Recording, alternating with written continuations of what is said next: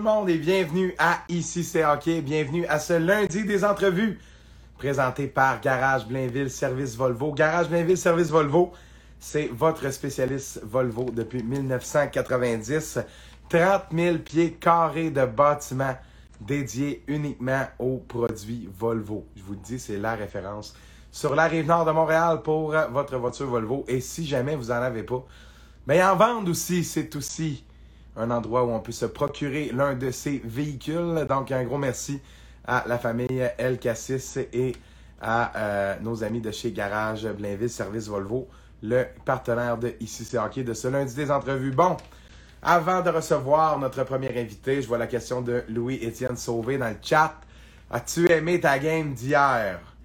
Oui, oui, j'ai beaucoup aimé mon match d'hier. Je regrette, euh, je regrette pas du tout. J'ai adoré ça ça a tellement fait du bien, là, d'être dans le building, de sentir l'énergie.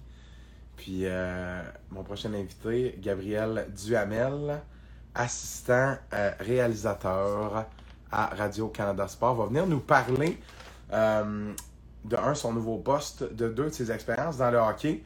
Et il y aura peut-être l'occasion de raconter aussi lorsqu'on est allé voir ce match d'ouverture contre les Hawks, hein?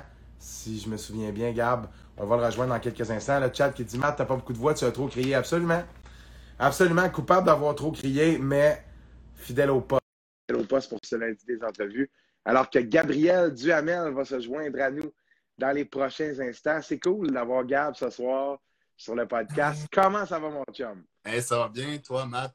Ça va bien, merci. Gab, c'est un plaisir de discuter avec toi sur mon podcast. On a collaboré ensemble de nombreuses fois puisqu'on a fait ATM, ensemble, gradués en 2019.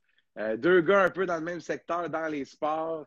Tu as été aux élites de Jonquière, alors que moi, j'étais chez les Phoenix. Donc, on s'est côtoyé dans la ligne Jet 3, même que tu as eu après ça des, fonctions à la Ligue dont on pourra un peu discuter plus tard. Gab, euh, je trouve que tu as une feuille de route qui est intéressante et l'endroit où tu es présentement rendu l'est tout autant. Donc, je suis convaincu que ça va être une entrevue qui va être, euh, qui va être intéressante alors que là, je vois les commentaires Écoute, l'amour que tu reçois, mon gars, c'est flagrant. mon Dieu, dans les commentaires, ben oui. Ben, c'est un plaisir de te parler pour euh, moi aussi, Matt. Ça faisait un petit bout qu'on n'avait pas euh, pris de nos nouvelles. Je suis content que ça aille bien de ton côté aussi.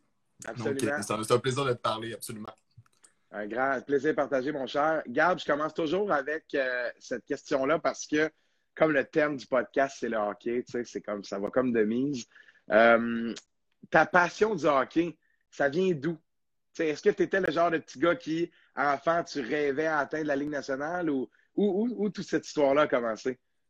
C'est spécial dans la mesure où j'ai jamais joué au hockey sur glace, donc cet euh, intérêt-là ne vient pas nécessairement du, fait que je jouais plus jeune dans des ligues et tout. C'est vraiment en plus au départ, je crois, je, je me suis mis à beaucoup m'intéresser aux cartes de hockey et aux statistiques de hockey. C'est surtout la, la, première chose avant même la game en tant que telle je pense que c'est la première chose qui m'a intéressé. À ce moment-là, je devais avoir 10-11 euh, ans. J'ai commencé à m'intéresser au sport euh, un peu plus après les. Euh, j'ai pas mal d'amis, c'est pas mal du 5, 6, 7 ans déjà avec les, les chandails de hockey et tout dans les équipes mineures, mais moi, ça n'a pas été ça nécessairement. J'aimais mieux, mieux les arts, la musique et tout. C'est vraiment vers 10-11 ans, par l'entremise des statistiques surtout et de la, la, collection de cartes de hockey que j'avais, que je me suis mis à aimer ça. Puis, euh, bien de fil en aiguille, c'est sûr qu'inévitablement, tout, le monde, tout le monde parle un peu de hockey, tout le monde connaissait de près ou de loin. Donc, c'est sûr que j'ai continué à m'intéresser à ça. J'ai toujours aimé le monde des communications, j'ai toujours aimé écrire. Donc, j'ai un peu combiné ça en, voulant devenir journaliste sportif, puis euh, en allant à Jonquière avec toi. Donc, je, dirais que c'est pas mal de là que ça part, cet intérêt-là pour le hockey, qui est un petit peu, un petit peu atypique, mais je crois que c'est pas mal de cette manière-là que, que j'en suis aujourd'hui ici. Puis là, juste salutations à notre ami Jasmin Blanchette qui dit enfin le GOAT sur le podcast. Peut-être qu'un jour ton tour viendra, Jasmin, si on se rend compte que tu as des choses intéressantes à dire. Ce dont je doute fortement. Mais ça, c'est une flèche, mais prends-la pas mal. Alors, Jasmin, je te taquine. Salut à toi, merci d'être là avec nous. Gab, euh, super intéressant. Puis j'ai envie de te poser la question. Euh, est-ce que le fait de venir en ATM, ça a confirmé certaines choses, c'est-à-dire que euh, de ce que j'en comprends, vu que c'est peut-être un peu venu sur le tard, euh, d'avoir les deux pieds dedans, Jonquière, notamment par tes implications en sport en direct et avec les élites où Euh, tu as été responsable des communications, gestionnaire des médias sociaux, euh, descripteur, même analyste remplaçant pour quelques matchs. Est-ce que de pouvoir toucher à ça, essayer différents trucs, ça a confirmé ou infirmé certaines choses par rapport à cette passion-là? Ah, c'est certain. Puis tu l'as vécu aussi, Matt. C'est incroyable l'école de. oui, l'école de médias, mais aussi l'école de vie qu'a Jonquière. C'est incroyable. Puis je crois que ce qui est bon aussi, ça a été de sortir un petit peu du, cadre scolaire parce que oui, aller au cours, c'est super formateur et tout. Mais je pense que d'aller euh, chercher des implications ici et là, c'est vraiment ce qui m'a aidé, moi, quand je suis arrivé. Euh, tu sais, avant d'arriver à Jonquière, tout ce que j'avais comme expérience, en fait, en termes de, publication ou d'écriture euh, dans, les médias sportifs, j'avais une chronique en secondaire 2 dans, dans, un journal hebdomadaire, puis je faisais je donnais mon opinion sur le hockey à chaque deux semaines dans, dans l'hebdo le plus à Granby. Puis ça a vraiment été ma première expérience dans les médias sportifs. C'était pas, pas énorme, évidemment. J'étais en secondaire 2 à ce moment-là. Mais en arrivant à Jonquière, je n'avais pas touché à autre chose que ça. Puis euh, finalement, je suis arrivé. Puis c'est ça, ces expériences-là qu'on fait sur le side un peu, que tu as fait avec le Phoenix, que j'ai fait avec les élites. Euh, ça a été super formateur, les élites. Été avec eux la première année aux médias sociaux, surtout. Euh, puis par la suite, là, la description sur, le, broadcast de l'équipe, puis euh, aussi aux communications et tout, ça a été super formateur. C'est une organisation qui, vraiment, qui m'a vraiment aidé, une organisation de grande classe, honnêtement. Ils ont vraiment été là pendant les trois ans. Si je crois ce qui m'a aidé après ça, à, mieux me développer. Parce que oui, les cours, évidemment, on en a appris beaucoup. La troisième année, c'est que du concret et tout. Mais aussi de faire ces expériences-là à côté, c'est vraiment quelque chose de bien. Bien, ça permet de presque développer une double expérience. Mm, ça ben veut d'aller chercher tout le bagage que les cours et que le programme peut apporter, en plus de s'impliquer dans des trucs. Tu sais, je pense que c'était la, la passion là, qui parlait là, avec les élites. Même chose mm. pour moi quand j'étais impliqué dans le budget 3. Je pense qu'à cet âge-là, euh, autant il y a un intérêt pour les cours, pour tout ce qui est école, euh, autant en même temps, c'est gratifiant d'avoir des projets à l'extérieur dans lesquels euh, on est un peu les seuls à évoluer. Puis, tu comprends un peu ce que je veux dire? J'aimerais qu'on parle plus en, détail, pardon, de ton passage avec les élites. pour les gens qui, souhaitent débuter une carrière en journalisme sportif ou, ou peut-être tout simplement juste avoir un aperçu de à quoi ça peut ressembler, selon toi, à quel point la Ligue Média 3, c'est une bonne chose pour ça? Il y a tellement de gens qui ont commencé mm. là. Euh, il y a tellement de postes. C'est une ligue de développement, non seulement pour les joueurs, mais aussi pour le personnel. Tu penses quoi de ça? Ah ben, je voulais justement rajouter de quoi à ce niveau-là. C'est tellement. Euh, ça m'a tellement aidé. Puis je crois que ça a aidé euh, plein de gens de notre âge, honnêtement, à, mm-hmm. se développer dans les médias. Notamment l'année Gabriel Leblanc, maintenant, avec les Lions de trois absolument plein de gens qui ont réussi à, qui ont passé par la ligne déjà 3 au départ à 16, 17, 18 ans, etc. Puis qui ont réussi finalement après ça à avoir une carrière ou à entamer éventuellement une carrière. Euh, la ligue est vraiment bonne pour ça. souvent, quand on commence, on ne sait pas trop. Il euh, n'y a rien qui égale le, marché du travail, le concret. Et là, ça donne une expérience qui est un petit peu similaire de ça, qui est proche de ça. Donc, euh, honnêtement, c'est vraiment une bonne école pour ça. Euh, au départ, on est beaucoup à vouloir être journaliste sportif lorsqu'on arrive à Jonquière, mais mm-hmm. on, remarque au fil du temps que euh, des fois, on cherche un peu les implications à faire qui, nous permet un peu de toucher et de, se démarquer des autres. la ligne Jet 3 le permet de le faire ils font beaucoup confiance aux jeunes. Ça, c'est ça que j'ai adoré. Dès le début, j'avais 16 ans, aucune expérience. On aurait très bien pu me dire Ah, ça ne marchera pas. Euh, même chose probablement avec le Phoenix. Ils donnent la confiance euh, alors qu'on n'a pas nécessairement de l'expérience dans le domaine. Donc, pour vrai, à ce niveau-là, ça a été super. Puis ce bagage-là permet non seulement d'aller chercher une certaine expérience et après ça qui permet de développer de l'assurance aussi parce que mm comme ça, quand là, je parle ici plus de la description des médias sociaux où euh, on, essaie, on essaie de se démarquer toutes les autres formations, puis c'est un peu une performance, pas au même titre qu'un athlète, mais un match, c'est long, ça prend une bonne concentration. Euh, il faut avoir bien dormi la veille, il faut avoir respecté la routine, d'écrire un match de hockey, autant Midget 3 que junior majeur que professionnel. Euh, ça reste quelque chose de d'extrêmement précis, d'extrêmement concret qu'il faut maîtriser, euh, autant dans la préparation, connaître les joueurs, que dans soi-même être dans le meilleur élément pour pas faire de pléonasme, se répéter, avoir des bonnes tourneurs de phrases. on parle pendant longtemps. Des fois, l'analyste interagit un peu moins. Des fois, il n'y en a même pas. Donc, euh, ça peut être un, contexte stressant, mais moi, je l'ai vécu de cette manière-là. En tout cas, très formateur. Euh, dirais-tu que ça t'a permis d'aller chercher une certaine confiance, surtout sur le plan professionnel? Ben oui, absolument, parce qu'au départ, on compare au début de, ma deuxième année de cégep, quand j'ai commencé à la description. Euh, les premières web diffusions, évidemment, c'était pas fameux. On n'a pas de repères nécessairement à part les, les, matchs de hockey qu'on écoute à la, télé, honnêtement. Donc, c'est sûr qu'on on arrive là, on n'a pas beaucoup de repères, mais ce qui est le fun, c'est qu'on on peut quand même avoir une tribune, donc évoluer dans, un milieu qui nous permet quand même d'être écouté et tout. Donc, il y a quand même un certain enjeu. Donc, ça, ça te force à te dépasser. Mais d'un autre côté, euh, ça ne met pas nécessairement dans la gueule du loup tout de suite. C'est progressif. C'est des web diffusions qui sont surtout écoutées. Bon, il y, a, évidemment qu'il y a des gens qui suivent beaucoup la ligne Jet 3, mais c'est surtout des familles et tout qui, mm-hmm. euh, qui écoutent leur. Surtout à Jonquière, il y a plein de gars qui viennent pas de là. Oui, c'est ça, exactement. Donc, en fait, c'est surtout ça. Puis, euh, donc, ça fait en sorte que tu commences, puis ça te permet un peu d'essayer des trucs. Puis, euh, en deux ans, pour de vrai, j'ai vraiment remarqué une différence à la fin de ma troisième année au niveau de ce que j'étais capable de faire. Donc, c'est clair qu'au fil des matchs, c'est quand même, c'est quoi, c'est une vingtaine de games par année qu'on avait avec, les matchs à domicile, parce qu'on ne voyageait pas avec, euh, avec l'équipe. donc, c'est sûr qu'au bout d'une quarantaine, cinquantaine de matchs, on voit la différence, ça nous permet d'essayer des trucs, on prend de la confiance et tout le fait d'être diffusé, évidemment, concrètement. Et sur une base quand même régulière aussi, ça, mm-hmm. on dirait que ça diminue un peu la pression parce qu'on dirait que quand on n'est pas assez en, ondes souvent ou sur une web diffusion, peu importe, peut-être qu'on le voit plus gros que ce que c'est réellement. Euh, donc, de le faire sur une base régulière, ça te permet de prendre un peu de recul, puis de gagner en confiance à ce niveau-là, 100% Moi, je suis d'accord avec toi là-dessus. Puis si on faisait un parallèle avec le rôle que tu as occupé ensuite à la Ligue, euh, mm. qui est quelque chose de beaucoup moins euh, sous les projecteurs, on va dire ça comme ça. Euh, un, un, travail de descripteur, on en a parlé déjà abondamment, là, mais oui, c'est de la préparation. oui, c'est en direct, c'est motivant, il y a un thrill. mais si on parlait plus du côté communication, un peu que tu as, occupé aussi avec les élites, sais, exemple, à la Ligue Média 3 ou dans une équipe de la Ligue, puis après ça, on va répondre à, la, question de, Jasmin. Euh, fait que soit à la Ligue, soit dans, l'équipe, ici les élites, euh, c'est quoi, qu'est-ce que ça inclut une structure de communication?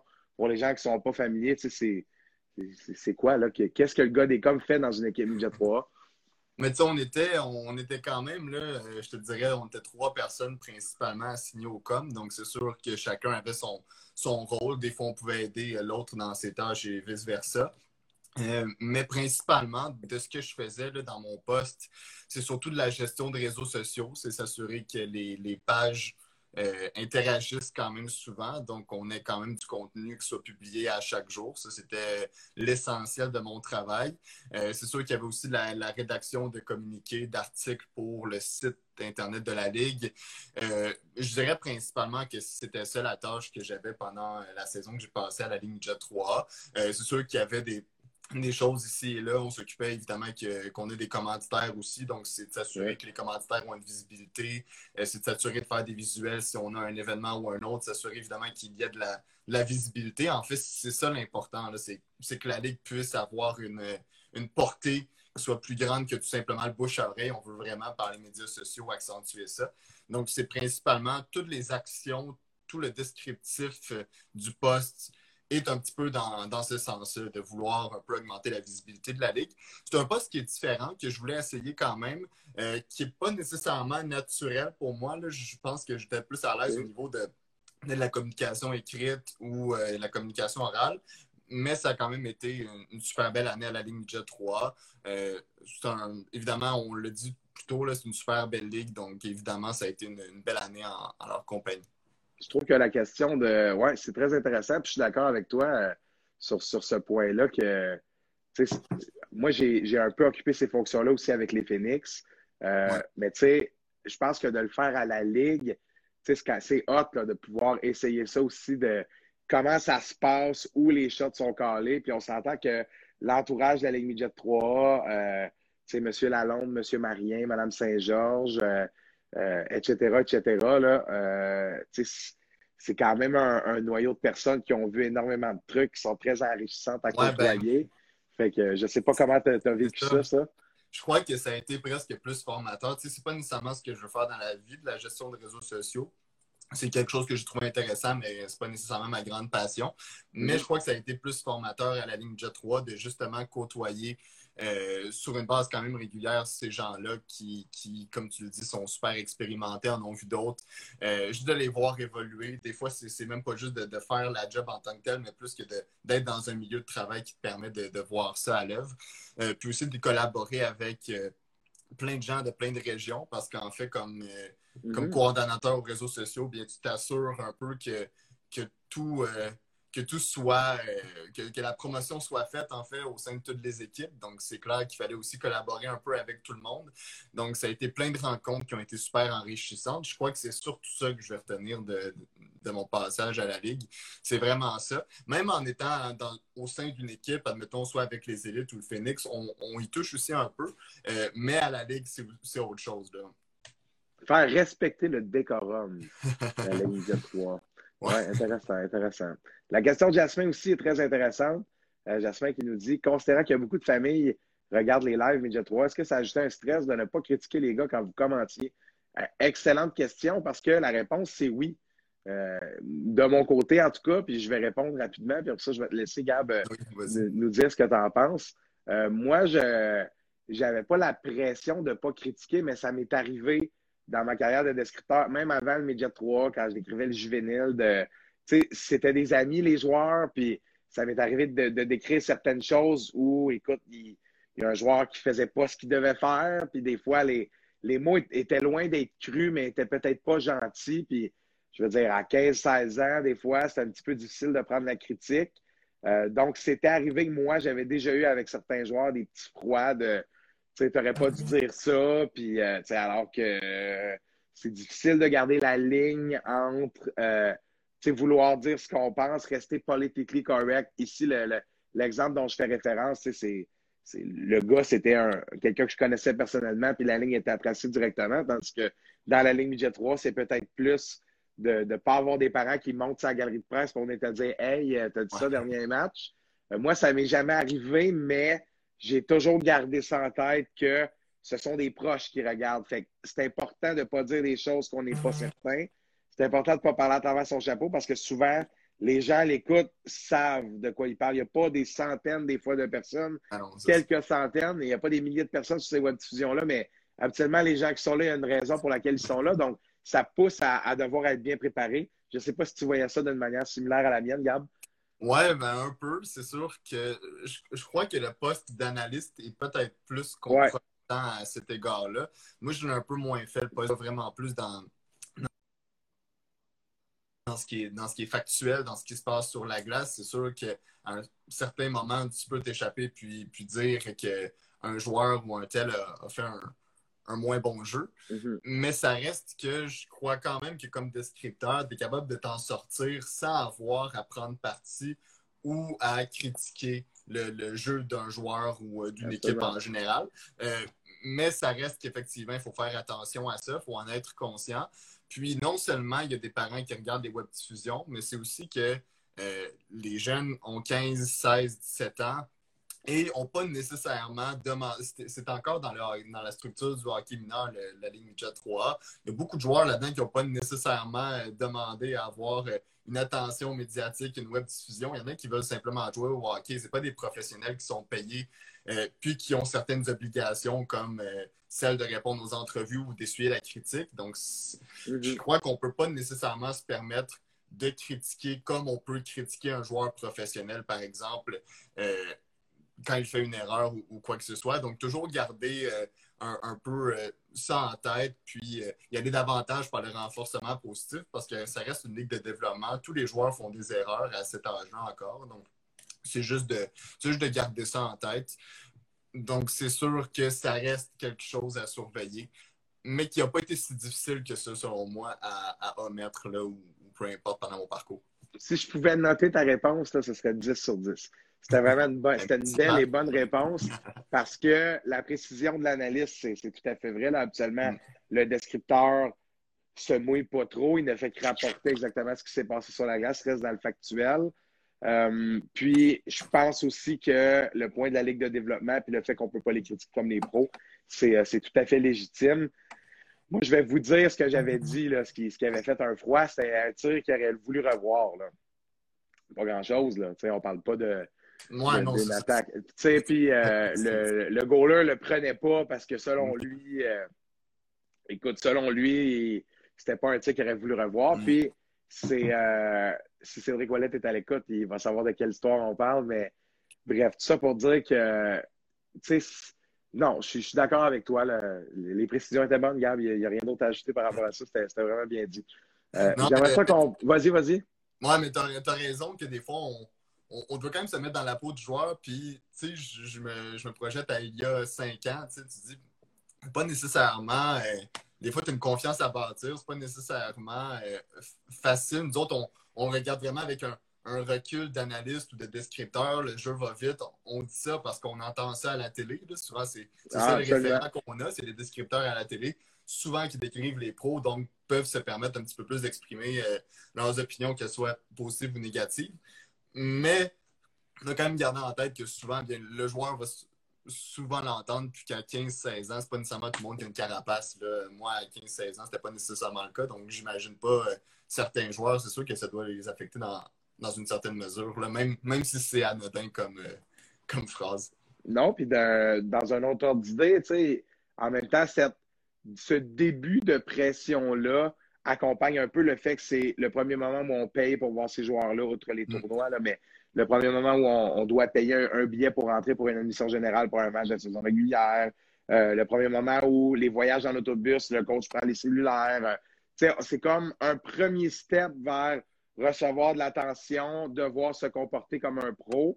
Euh, puis c'est peut-être pas ces erreurs de jugement-là, mais des fois, c'est peut-être c'est ces petites maladresses-là de la part des équipes de, web diffusion permettent aussi des fois à ces joueurs-là, j'imagine, de, se regarder dans, le miroir parce que c'est certain que c'est ça. Des fois, en voulant se mettre dans la peau du joueur, en voulant peut-être exprimer ce qui s'est passé, euh, les mots ne sont pas toujours justes. Puis comme on a fait référence un peu plus tôt dans, notre discussion, euh, c'est long des fois deux heures. Là. Puis tu sais, des fois, c'est ton idée sort pas toujours exactement mm. comme tu aurais voulu la partager. Non, c'est ça. Donc, euh, non, c'est c'est intéressant. Je, te remercie, Jasmine, de nous avoir euh, envoyé sur cette, euh, ce, chemin-là. C'était un, aspect intéressant de la description de Je ne pense pas qu'on a fait ça euh, des centaines de, et des centaines de fois comme, comme certains autres pros, mais d'écrire des matchs en ligne Jet 3, quelques dizaines, c'est ça a quand même été un beau thrill. Puis je suis certain que tu partages ça. Puis c'est quand même un bel aperçu de ce que n'importe quelle diffusion en direct peut avoir l'air. Euh, puis on a eu accès à ça très jeune. Ça permet de, de un, d'avoir une idée de ce que c'est dans le milieu, puis aussi d'ajouter ça dans, le portfolio, ce qui nous mène au, prochain aspect. Je vais juste faire le commentaire de Chad. Les gens me disent 3 juvéniles ont une moins grosse bulle que Jean NHL. Ces joueurs-là sont passés nature pour écouter la critique mm. définitivement. Puis ça vient rapidement parce que dans le junior, ça brasse. Là. Les équipes ont souvent beaucoup de pression. Puis il y a des marchés où. Euh, la préparation au junior. Là. absolument. Absolument. Puis si on, arrive euh, à notre prochain sujet, j'aimerais qu'on parle de ton nouveau poste à Radio-Canada. Alors qu'on salue Tristan Mac qui se joint à nous. Euh, Gab, euh, parle-moi, explique-nous ce que tu fais. parce que même moi, quand tu me dis ça tantôt, j'ai trouvé ça vraiment hot, mais tu sais, tu me dirais, es-tu capable de guesser ce que je fais? J'ai pas la moindre idée. Salut, salut Tristan qui, qui nous dit salut à nous deux. je te laisse y aller, Gab, explique-nous ça. Radio-Canada Sport, bravo en passant, félicitations. Je ben, sais que ça faisait un bout que, tu avais hâte d'entrer dans, cette boîte-là. Bravo. Euh, je, suis, très content pour toi. C'est très mérité. Oui, c'est clair. Puis là, c'est évidemment que c'est juste le début. J'ai encore tout à, tout à prouver. Mais puis d'ailleurs, c'est ma première. En fait, j'ai fini ma formation euh, hier soir, la fin du match du Canadien. Euh, là, j'avais un mois de formation. Puis là, je commence. Le poste, c'est celui d'assistant réalisateur au, au segment de sport, en fait, des bulletins de RDI ou des téléjournaux. Euh, moi, présentement, je fais du vendredi au dimanche. Donc, euh, la fin de semaine, soit on a une programmation qui fait en sorte qu'on est diffusé au sport, qu'on a un segment à nous dans les émissions de 16h, 17h, 18h. Donc, en fait, l'assistant, euh, ce que je dois faire, c'est un peu s'assurer que tout va être en place au niveau de l'habillage qu'on voit à l'écran, en fait. Donc, tout ce qui est séquence de jeu, fait saillant, euh, les, bandes dans, le bas, en fait, titrées. Euh, s'assurer que tout soit coordonné de manière à ce qu'il n'y ait pas de euh, croche à, l'écran. principalement, c'est ça le travail. Puis je pense que je vais continuer à découvrir un peu en, cours de route en mhm. quoi consiste le travail, parce que là, pour l'instant, ça a été simplement un mois de jumelage. Mais pour l'instant, c'est super, c'est super formateur. Évidemment qu'on on étudie en journalisme, c'est moins un, créneau qu'on a touché lors de nos études. On a fait un peu de montage, mais on, s'est plus contenté de la communication écrite, la communication orale. Mais j'aime quand même beaucoup ça jusqu'à maintenant. Puis aussi juste d'évoluer avec des, des pros, d'être dans la salle de nouvelles. J'écoute le téléjournal presque à chaque jour, donc d'être dans cette salle-là à côté du plateau, avoir son bureau à soi, ça c'est évidemment quelque chose qui est super, euh, super formateur. Qui jusqu'à maintenant, j'adore ça, puis j'ai hâte de voir la suite. Pour l'instant, c'est ça en quoi consiste euh, mon poste. Puis est-ce que euh, tu as comme ambition d'avoir une, une, longue ascension dans la boîte de Radio-Canada? Est-ce que c'est un objectif pour toi de peut-être établir pour une carrière là-bas? Je sais qu'on parle rapidement, là, mais j'essaie de savoir tes ambitions. Oui, ben pour l'instant, pour de vrai, j'y vais vraiment une année à la fois. Mm-hmm. Euh, on est encore, euh, tu sais, j'ai 21 ans, tu as 22, Matt, donc c'est sûr qu'on est encore. Euh, c'est encore très jeune, je crois, pour savoir les plans. C'est sûr que c'est quelque chose que j'aimerais. Est-ce que ça va passer par une station régionale? Est-ce que ça va passer par une station, par, la station principale à Montréal? Ça, je ne sais pas, on, verra bien. Souvent, euh, les jeunes vont commencer dans les stations régionales, pas tout le temps, mais il y en a aussi qui commencent en ville puis qui, développent une très belle carrière par la suite. Euh, mais effectivement, que ce serait à long terme. Pour l'instant, de ce que je vois, ça pourrait être vraiment euh, quelque chose de bien. c'est ça à quoi j'aspire pour l'instant, mais encore là, c'est très tôt pour, déterminer. je me ferme aucune porte. Là, je crois qu'on ça va le, le, temps qui va nous dire ce, qui, ce qui va en être à ce niveau-là. Absolument. Puis je pense qu'on évolue dans un domaine aussi où la polyvalence, euh, c'est une mm. clé. Je pense que d'enchaîner des emplois et des expériences qui sont euh, les unes après les autres complémentaires, où on retrouve certains éléments qui sont semblables, mais à chaque fois, c'est un peu différent. Euh, ben, ça permet de, oui, c'est sûr d'avoir une belle feuille de route, mais surtout, comme en, termes de compétences différentes, l'éventail devient tellement large qu'après ça, mm. ben, ça permet de choisir aussi dans quel, quel domaine on préfère. Euh, le journalisme ou plus la production ou plus les, podcasts ou en tout cas, il y a beaucoup d'avenues qui, euh, qui, sont possibles dans, ce domaine-là. J'ai envie de te poser la question. Euh, est-ce que la, réalisation, c'est un. Tu as, parlé dans la formation journaliste qu'on ne touchait pas beaucoup à cette partie-là de la création de, l'information. C'est beaucoup trouver le, contenu, puis tout ce qui est contenant. Là, oui, on a fait des petits montages de caméra, là, puis des petits topos dans la première, mais on n'a pas beaucoup touché, puis on n'a pas beaucoup réalisé l'importance de tout ça parce qu'il y avait un tech qui était là pour nous autres.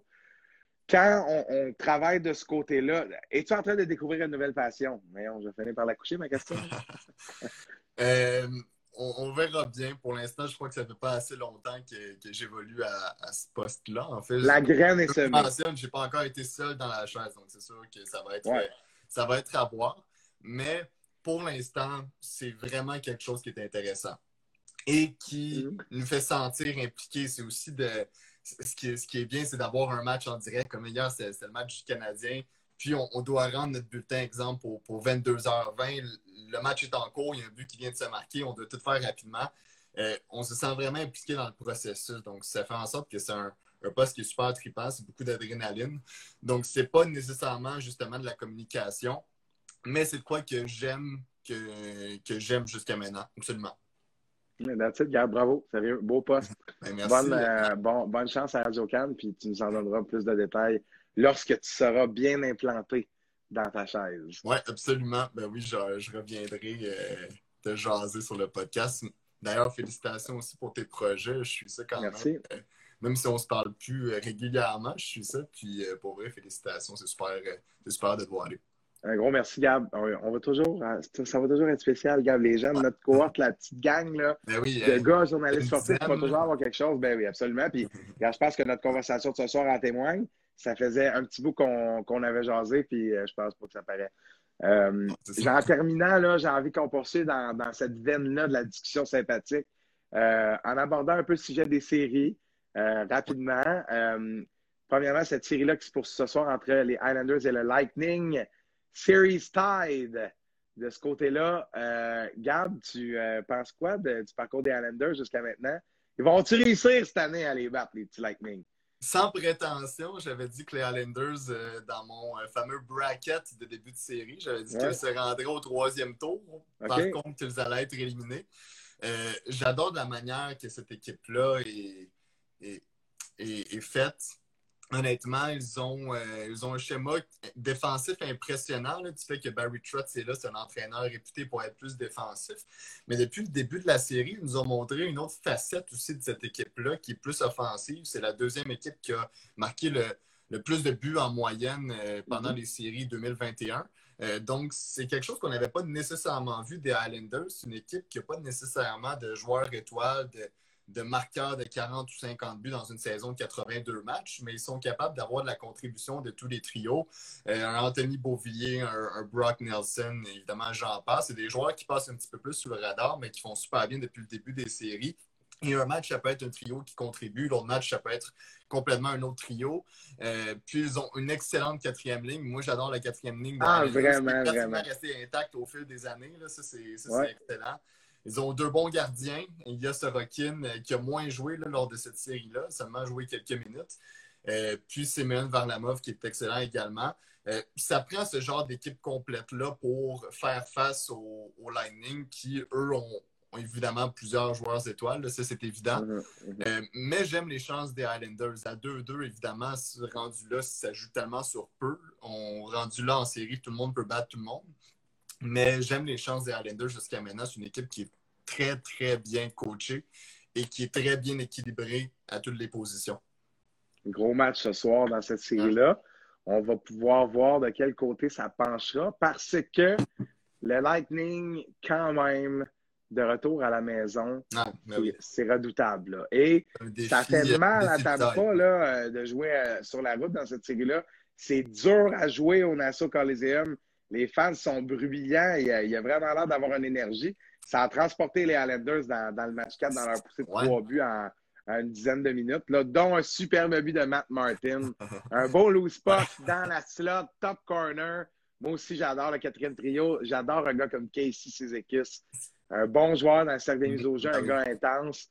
Puis, euh, ben, Martin, ça, c'est un vrai tough. Puis, que dire de Clutterbuck, qui est euh, l'infatigable Carl Clutterbuck, ah, vraiment, là cette quatrième ligne-là est excellente. C'est une vraie quatrième ligne, celle qu'on. Mm-hmm. le, stéréotype d'une bonne quatrième ligne, c'est celle des Highlanders. C'est la meilleure dans la ligue, probablement. Puis, euh, de soulever un point qui est intéressant, c'est lui de au Nassau Coliseum. Puis, euh, ça avait été. Euh, il y a comme un engouement qui s'est perdu à Unionville pendant un certain temps, il y a 7-8 ans. Les Highlanders jouaient beaucoup moins bien. Il n'avaient pas nécessairement des, bonnes, des bons alignements année après année. Mais là, on a retrouvé cet engouement-là. Euh, et, là, ça faisait un petit peu. Euh, là, je ne sais pas si c'est rendu comment. à un certain moment, ils jouaient à deux arénas différents, à Brooklyn puis à Uniondale. Euh, la situation de l'équipe est un peu instable et tout, mais là, on dirait qu'on retrouve une culture gagnante qui est belle à voir parce que pendant un certain temps, les Islanders, ça, ça allait dans rien de bon. Et là, on voit vraiment sur la glace et même on dirait qu'au niveau de, toute l'organisation, règle générale, ils font vraiment bien ça, honnêtement. C'est le fun de voir cette franchise-là renaître. Je euh, je sais pas si je peux me permettre d'utiliser l'expression euh, renaître. mais... C'est un petit peu ça.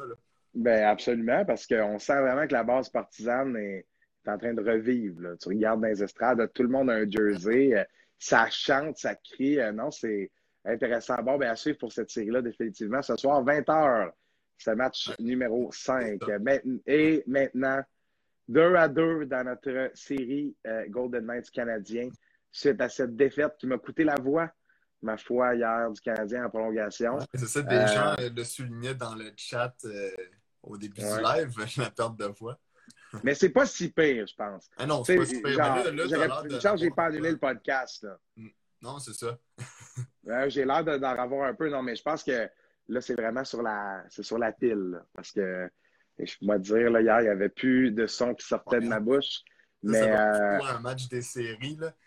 Quand tu m'as dit, quand, j'ai vu ta story avec les euh, billets pour le match, je me c'est cher, mais ça doit euh, pas grand sentiment qui puisse être égalé que celui d'être au Centre Bell pendant les séries, dans une situation où c'est tellement exclusif, on dirait de se retrouver dans un, amphithéâtre, on est à 3500, puis je sais pas comment c'est, toi le, le vécu en nous deux, là, mais ça doit être fou, là, puis, euh, tu sais, juste en écoutant la game à la télévision en, direct du travail, j'étais je trouvais ça incroyable. Match après match, on le voit. C'est vraiment, ah, vraiment fou de se retrouver au Centre Bell à, ce moment-ci, là, euh, un an et, quelques après le début de la pandémie. C'est fou. Absolument. je pense que la plus belle chose d'assister à un match, non seulement il y a eu le beau but de Byron qui était juste devant moi, euh, puis quelques autres belles séquences, mais c'est surtout le sentiment de vie normal. Genre de regarder un match, là, puis tu sais, juste de outre les toiles devant et le fait que c'est pas plein, euh, c'est vraiment le sentiment de vie normale de pouvoir aller s'acheter quelque chose à boire, un jersey, puis aller à sa place. Il y, y, a du monde. Sauf que le seul bémol que j'ai à faire, c'est ça sonne pas aussi fort qu'à la télé. Ça sonne fort, là. Mais tu sais, pour le, je l'ai vécu le building plein en série en 2017. Hmm. Puis une victoire en prolongation en 2017, un but de Radulov contre les Rangers, un hit, tabarouette. Pensez-vous hmm. de là, ça, le Centre tremblait. Puis, si on avait gagné hier, ça aurait bardé en dedans.